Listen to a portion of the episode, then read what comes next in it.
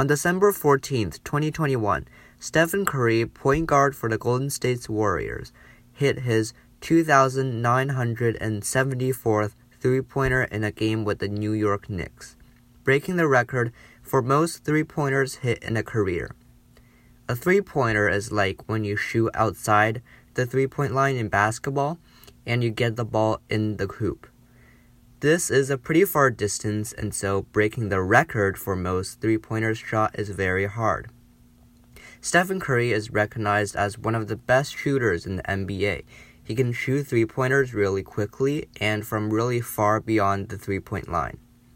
I'm a bit late since this happened on December the 14th, but nevertheless, this is exciting news because these records aren't broken every day, so I hope you find this interesting. Goodbye.